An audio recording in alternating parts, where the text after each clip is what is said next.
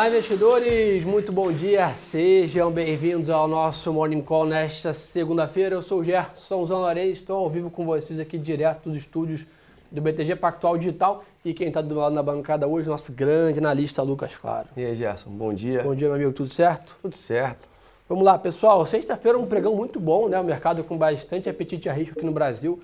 Acompanhamos, vamos dizer assim, um pouco o atraso do mercado internacional, bolsa em alta, dólar para baixo, mercado realmente fazendo uma boa correção de preço, alguns papéis ali, pão de açúcar subindo né, 15%, lojas americanas, todos via varejo, Magalu, mercado andando bem é, no geral. E essa semana, como é que a gente começa a semana, pessoal? Um pouquinho mais negativo hoje, né, Lucão? Mercado lá fora 0,30, 0,40 de queda, mas também sem grandes né, é, questões de pânico. E o que pesa, sem dúvida, foram aí dados de crescimento da China abaixo do esperado. Bem bem colocado aí, Gerson. China já era esperado, né? O mercado estava ali já de olho dado o que a gente viu ao longo das últimas semanas, fechamento de fábricas, crise energética na China, então já já se tinha uma expectativa disso, veio realmente fraco, veio abaixo até das expectativas, mas acho que quando a gente olha um pouquinho para a gente, Gerson, o petróleo ainda está tranquilo, né? É então é pode dar uma amenizada no clima por aqui na abertura. Só para dar um pouco de cor ao que a gente está falando aqui, pessoal, o PIB da China cresceu 4,9% no terceiro TRI de 2021, é, só que tinha crescido de 7,9% né, no segundo trimestre desse ano e a projeção do mercado é de 5,1%. Então, dois bips aí abaixo da projeção é, de PIB e também a produção industrial também veio abaixo. Então, basicamente, né, claro, o mercado já esperava, mas sempre fica um pouco mais pessimista. A China era, é, é ainda uma das grandes locomotivas do crescimento mundial, e aí toda vez que tem essa treme, né, dá algum sinal de soluço de crescimento econômico, o mercado sente, o mercado pesa e aí abre essa segunda-feira de forma mais negativa. Em compensação, mais um dia bom para commodities, tá? Então o petróleo nos incríveis aí 85 dólares, aí 86 dólares praticamente, né, o Brent, né, que é o principal aí é, é, utilizado. Só que né, deveria ser tudo maravilhoso essa alta é, da commodity, só que ele começa a levantar o segundo ponto. Né? Que a gente até tem falado, foi até no, no Morning Call do exame agora há pouco, que é o seguinte, passada a pandemia, né, dá para dizer que a pandemia já está aí 90% já no retrovisor, né, em relação aos principais mercados do mundo, o grande tema atual é inflação mundial, Lucão. É, ô, Gerson, isso é um ponto que chama bastante atenção. A gente viu crise energética na, na China, a gente viu crise do gás na Europa, a gente passa por aqui por uma crise hídrica, hídrica e no final das contas, o petróleo nada mais é do que energia. Perfeito. Né? Então, mais um ponto aí para trazer. É claro que, além de transporte, o petróleo também tem essa questão energética, meu amigo. Isso vai pesar, hein? E é muito importante, né? Acho que a gente muitas vezes não tem ideia de quanto que o petróleo é né, importante na cadeia de produção de matéria-prima. Né? Muitos produtos, plástico, pneu, tudo tem muitos derivados do petróleo. E aí, basicamente, a preocupação do mundo é, na escassez de energia e aumento da matéria-prima, basicamente se reflete em aumento de inflação. Aumento de inflação, aumento de juros, aumento de juros, retração econômica. Então, é esse ciclo que preocupa um pouco o mercado. Lembrando, claro, que ciclos econômicos são saudáveis e o mercado se adapta super a eles, né? Inflação sobe, juros sobem, inflação cai, juros caem, naturalmente cíclico, o mercado né, cíclico se adapta. O que o mercado tem medo é né, ciclos abruptos, que é a preocupação atual agora, onde basicamente o mercado está vivendo um cenário meio que perfeito de tempestade é, para a inflação, com crescimento voltando rápido, ruptura na cadeia de produção e aumento de matéria-prima. Esses três fatores estão gerando uma inflação mundial que o mercado tem medo de ser rápida demais e aí tem que ter juros mais altos também rápido demais. Então essa é a grande questão só para deixar claro para vocês, né, alta de juros não é problema para o mercado de capitais, vamos dizer assim, caso seja dentro de um ciclo saudável. O que o mercado preocupa é ser rápido demais, né, Lucão? Exatamente. Da mesma forma como a gente viu anteriormente, né, Gerson? A gente viu, por exemplo, lá ali em, em março de 2020, né, os bancos centrais tomando decisões mais rápido do que deveriam. É isso. Em tese, então, a gente também passa por esse momento onde tem uma preocupação muito grande. E, e até um outro ponto, Gerson, que trazendo aqui a título de curiosidade, tem-se uma preocupação agora com uh, combustível para a aeronave. Por quê? Porque os Estados Unidos vai tirar as restrições de viagem para lá a, dos países que, que têm aí vacinação, né, dupla vacinação. Então, a partir de 8 de novembro, então tem-se uma preocupação, por exemplo, do setor de aviação. A demanda também. vai voltar com tudo. Exatamente. Então, Boa. só mais um ponto. Então esse é um pouco do giro aí do mundo de inflação para vocês, mercados que levemente, como eu comentei, dólar levemente em alta, o pessoal comprando um pouco de dólar aqui hoje, renda fixa americana sobe forte, está 1,61 a Treasury de 10 anos dos Estados Unidos, ou seja, né, investidores com medo da inflação Voltamos. compram renda fixa, né, ou seja, isso pesa um pouco no mercado é, também. Mas como já adiantei, por outro lado, os commodities em alta, né, tanto cobre quanto níquel, né, também mostrando resiliência. Minério de ferro não se mexe, basicamente porque naturalmente essa preocupação com a China, que é o principal consumidor da commodity, deixa um pouco mais equilibrada essa balança de oferta e demanda, né, Lucão? É, exatamente. Gerson, até olhando para a China, a gente vê que, mesmo com os dados de lá, 0,12 de queda Xangai, não foi, É isso. não foi nada muito Não, e fora do o futuro esperado. 0,40 de queda. Lembrando que é o seguinte, né? O, o, o S&P, semana passada, teve a melhor semana é, do Desde ano. junho. Né? Ou E, seja, o Dow Jones desde junho. impressionante. Ou seja, foi uma ótima semana. né? Basicamente, teve um dia ali que subiu 1,70 e ter sido o melhor pregão desde março. A gente está muito próximo do topo, do topo histórico. Ou novo. seja, né, naturalmente abre algum espaço para uma realização no mercado global. O mercado global está numa dinâmica bem diferente da nossa. Né? A bolsa aqui no Brasil cai 4% no ano. Lá fora a gente está falando de 20% de alta. é né? Então, basicamente, tem algum espaço para realização de lucros, né, de ajuste, etc. Então, 0,10, 0,20, 0,30 de queda, não dá nem para falar que é um dia de risk-off, vamos dizer assim, né, no mercado, dólar subindo 0,10. Então, é um dia, basicamente, de mais cautela, até porque é importantíssimo. Hoje de manhã saem dados aí da produção industrial nos Estados Unidos. Aí. Então, tem que ficar de olho em um dado importante eh, nos Estados Unidos, deve fazer algum preço também. Lucão, um ponto importante, hein? Ficar de olho. Bitcoin sobe 3%, Lucão. 61.200 dólares. Passou 60 mil dólares, rompeu de novo a grande expectativa aí da aprovação do primeiro ETF de Bitcoin futuro pela SEC. né? Estados Unidos reconhecendo aí a cripto dentro de regulamentando. Né? A gente, foi, a gente foi antes que eles, né? A gente já tem aí nossos ETFs de cripto, mas eles lá agora, a brincadeira é outra, né? A demanda lá é muito maior do, que por aqui, o mercado é Exatamente. muito maior. Então tem-se uma expectativa de valorização do Bitcoin ainda maior, né? É? Impressionante aí, Bitcoin rompendo aí é, essa base segue, mas o que tenho achado interessante, né? Mesmo num dia de grande apetite, eu tenho falado isso aqui sempre, né? Bitcoin sobe 2,50, sobe 3, cai 1, cai 2. A dinâmica de trade melhorou muito né, das criptos em geral. Né? Mais investidores, mais liquidez. Né? A Hum, preocupação toda era quando era assim, mais 15, menos 18, mais 30. E basicamente isso frustrava, né? ou trazia grandes prejuízos ou até lucros, claro, para investidores de primeira viagem. Agora, a dinâmica de trade melhorando, assumindo tendência, respeitando suporte, resistência, aí você entende melhor que eu, mas isso né, traz mais maturidade para as criptos em geral, né, Lucão? É, acho que vai, vai ganhando tração ao longo do tempo, né? É isso. Então não tem muito. Como que- qualquer ativo novo, né? Vamos dizer assim, Também. ação nova, qualquer que Não seja. tem, não tem muita. Quando, quando é novidade, todo mundo se assusta, né? E aí os É isso. gestores vão, vão se acostumando, vão entendendo a dinâmica do, do ativo, e é isso que tem acontecido. Pessoal, importantíssimo, papel e caneta na mão, safra de resultados corporativos nos Estados Unidos seguem bombando. E hoje saem números da BHP, né, uma das principais empresas também aí né, é, de mineração e companhia.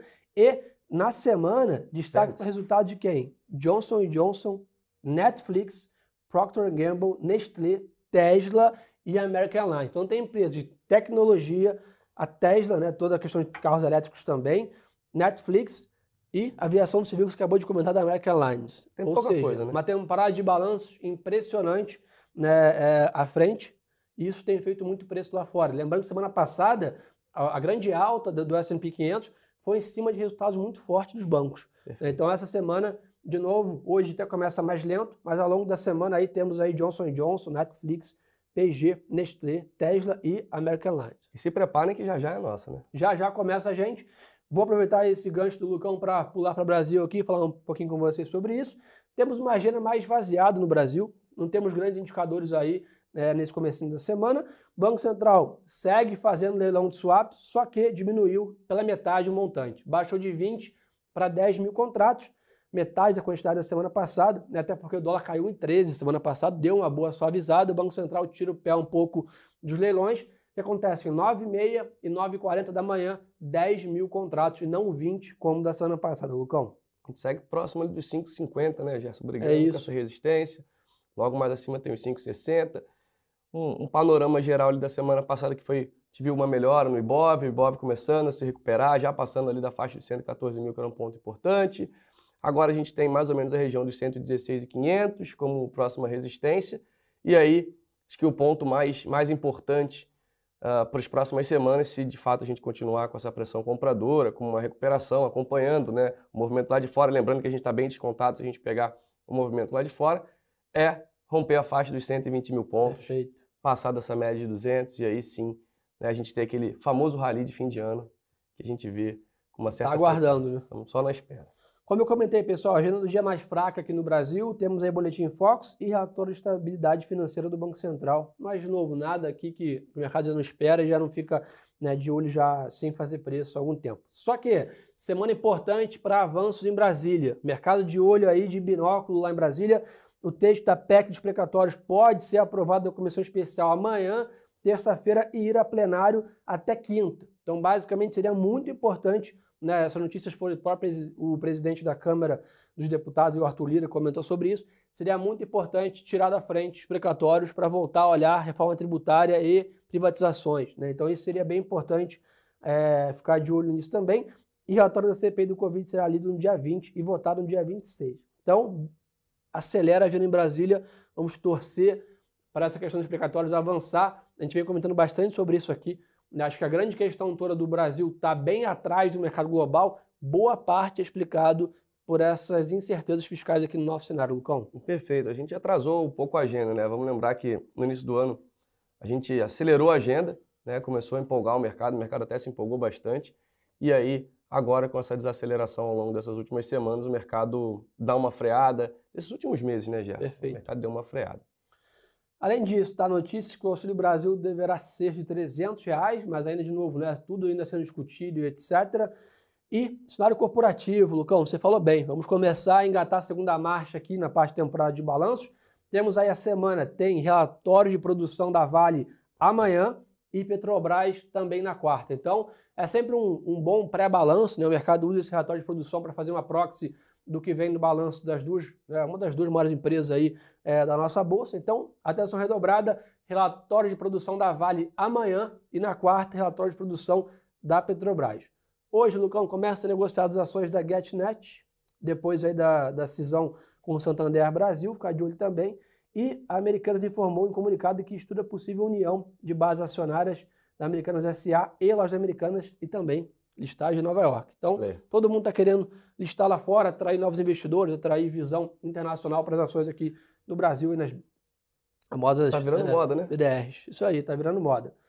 Ponto importante aí, está saindo algumas prévias de resultados. Né? A Zetec registrou alta de Zetec Construção Civil, Sim. 123% de alta nos lançamentos no terceiro TRI né, importante, mostrando alguma retomada desse setor em geral. Não. Um bom ponto, porque a gente ainda vê o setor imobiliário, quando você olha para os índices setoriais ali da Bolsa, o imóvel ele ainda ele é o, tem a pior performance do ano e é o mais, digamos assim, mais amassado. Né, mais né, amassado. O pessoal gosta de falar, está difícil de recuperar, mas é, é, aquilo, né? A gente fica aí numa expectativa de melhora econômica e tudo mais, para aí sim esse setor é, conseguir performar. É que viveu uma tempestade perfeita. Por um lado, né, a pandemia impactou bastante a, a, a demanda ali, e por um outro, essa alta de juros, esse ciclo de alta de juros que o Brasil está vivendo, impacta diretamente o setor de construção civil. Mas, de novo, né, tem também uma, uma, uma, visão né, dessa melhora das chuvas aqui no Brasil, né, uma trégua, né, pra, talvez para a inflação, uma retomada da bandeira é, mais em conta, vamos dizer assim, da tarifária de energia elétrica, redução aí de preço né, do, do matéria-prima agrícola.